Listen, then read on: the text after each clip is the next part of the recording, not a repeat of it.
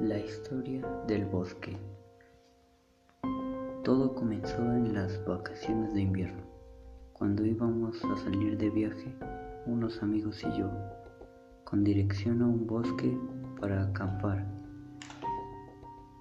Cuando llegamos al bosque nos dimos cuenta que las condiciones climáticas eran muy extremas, así que tuvimos que refugiarnos en unas cabañas que parecían abandonadas.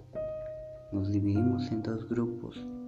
Unos salieron a buscar algo de leña para calentarnos, para calentar la comida. Otros se quedaron inspeccionando el lugar. Yo fui uno de ellos.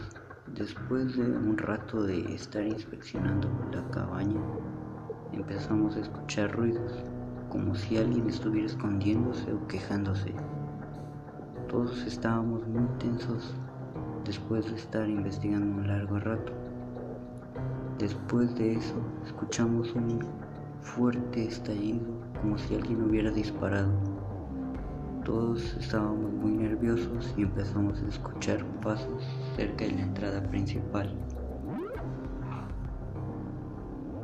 Cuando se empezaba a abrir la puerta podemos ver una mano manchada de sangre. Era un hombre. Todos nos estábamos escondiendo, pero vimos entrar a los demás de nuestros amigos.